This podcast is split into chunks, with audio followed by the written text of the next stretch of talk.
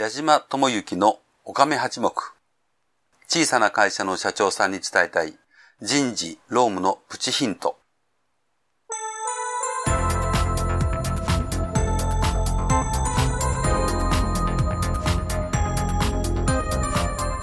矢島智之のおかめ八目。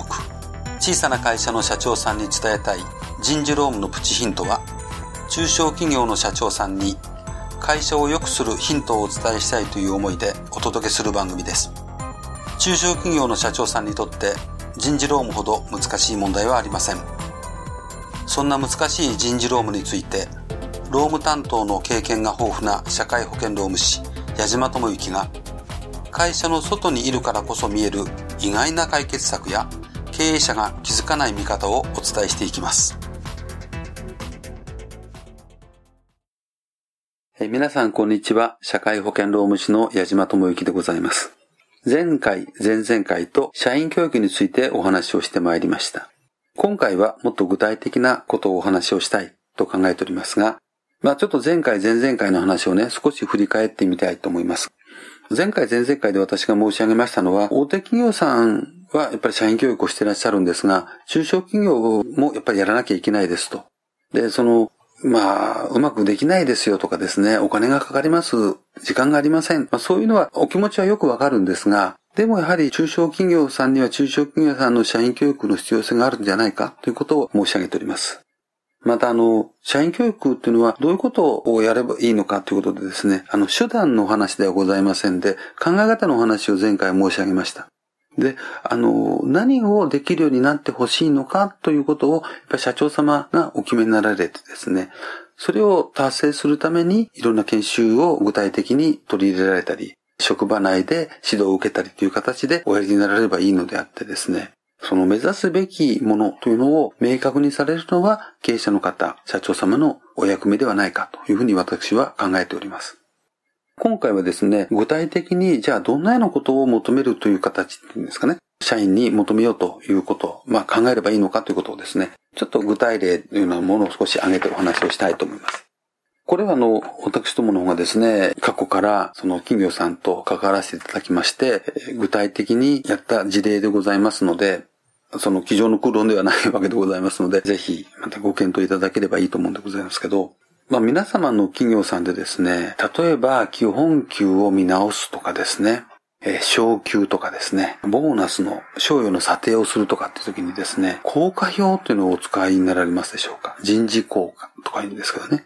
例えば、その項目の中にはどんなような項目がございますでしょうかね？例えば、あの、勤勉性とかですね、熱意とか、創意工夫などという項目がございましてね。誠実なんていう項目ですと、出勤時間を必ず守っているとかですね。相手に対して心配りができるとか、まあそんなようなこともが入ってて、それが丸があったり、なかったりとかで、まあそんな評価をしてらっしゃる効果表っていうんですかね。あの、全くお使いになってらっしゃらない 中小企業さん、もうこれもかなり多いわけでございますけど、やっぱりある程度人数がいらっしゃいますとね、その人事効果表などをお作りになってらっしゃるケース多いわけなんですが、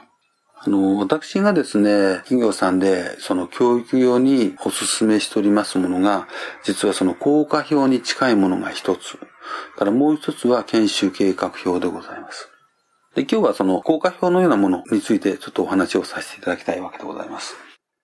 あの、人事効果というのはですね、それぞれあのその、まあ、物差しになりまして、それができているのかできていないのかとかですね。例えば A, B, C, D, E などとですね、これについては大変よくできているから A だとか B だとか、えー、全然ダメだとか D だとかね、そういうような、チェックをしまして、あの、配点をして、ボーナスはこの人は標準の1.0だとか、この人は0.9だとかで、まあそういうような使い方をされるものだと思いますけど、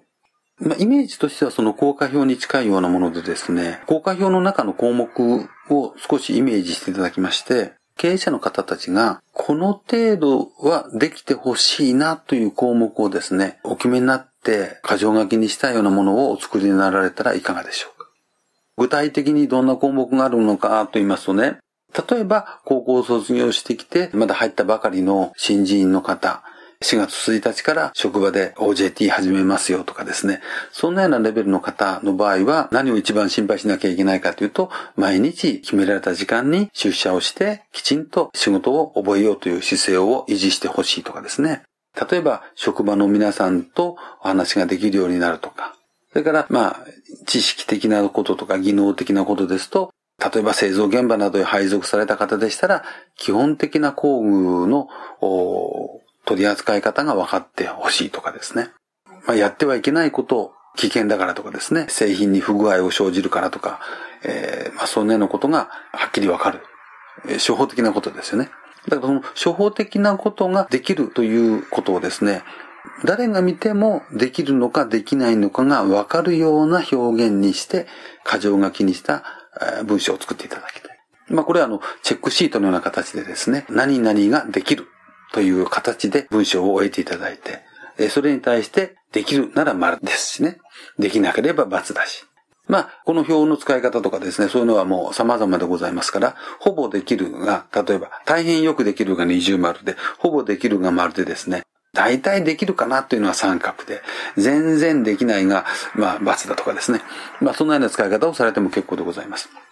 あの、効果表ではございませんので、その人を評価するわけではないんですよね。で、これでね、何が言いたいかと言いますと、社長様なりですね、その経営のトップの方、まあ、上位の方が、その方に対して何を期待しているのかを明確に、より明確に出していただきたいわけですよね。で、それはもちろんその対象となる従業員の方にも同じものが行くわけでございます。まあ、セルフチェックシートのような感じ方で考え方ですよね。えー、何々ができていますか？できるというふうに書いてあればですね、あ、これをできるようになればいいんだなということは、従業員の方もわかるわけです。で、経営者の方もこれができるようになってほしいんだよということがわかるわけですよね。あの、お分かりいただけますでしょうか？つまりですね、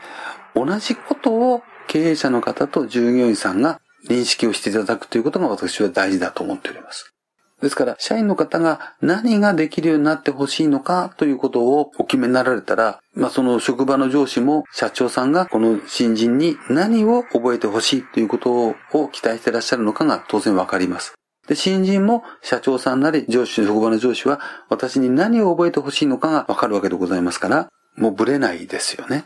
で、それをもう、まあ、どんどんどんどん積み上げていくっていうんですかね。例えば、高校卒業して職場に入ってきて、3ヶ月間のそのセルフチェックシートなりというのはこういうものですと。で、それが過ぎた3ヶ月経ったところからは、そこから半年間はこのチェックシートにしますとかですね。それからまたその後はこういうチェックシートにします。で、だんだんだんだん、その1年過ぎた、3年過ぎた、5年過ぎたという方たちにですね、こういうことができるようになってほしいよというですね、基準を明確にしていくわけですよね。で、できるようになったら、上位の、まあ、より難しい仕事に入っていただくと。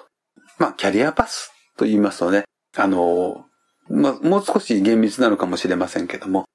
ここまでできるようになってくれたら次行けますよ。ここまでできるようになってくれたら次行けますよ。そういうシートをお作りになられますとね、何をやればいいのかということがね、明確になってくるんですよね。だから働く労働者、従業員さんからするとですね、私がやるべきことが明確になっていることぐらい楽なことはないんです。楽なことっていうのは手を抜くとかそういう意味ではなくてですね、その、思う存分仕事ができますよね。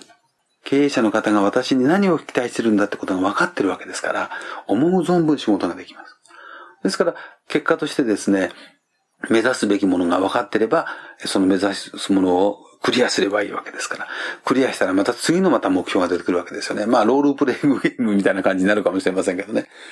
まあ、そのような形で工夫をしていただくことによって、社員の方は絶対伸びてきますよね。まあ、すみません。ちょっと今回、えー、話少し長くなりましたので、今回ここで終わらせていただきますが、あの、いかがでございましたでしょうか。えー、具体的なですね、そのシートの作り方など、ちょっとこの時間では十分お話できません。えー、もし関心のある方いらっしゃいましたら、メールのでお問い合わせいただければ、過去にうちの方、事務所で携わらせていただいたお客様のところのもので、差し障りのないものを参考資料という形で、あの、見ていただくことができるように対応させていただきますので、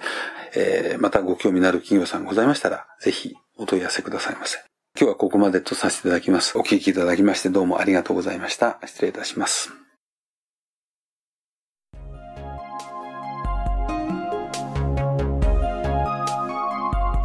本日の内容はいかがだったでしょうか？よかったというお褒めの言葉は好きですが、ちょっと違うんじゃないの？というご意見も大歓迎。人事労務に100点の答えはありませんから。この番組では感想や質問などを受け付けています。また、矢島と番組をご一緒していただけるゲストも大募集しています。矢島社会保険労務士事務所のサイトにあります、ポッドキャスト配信ページのお問い合わせフォームよりお待ちしております。サイトは飛騨の社労士で検索してください。ではまた次回この番組でお会いしましょう。矢島智之でした。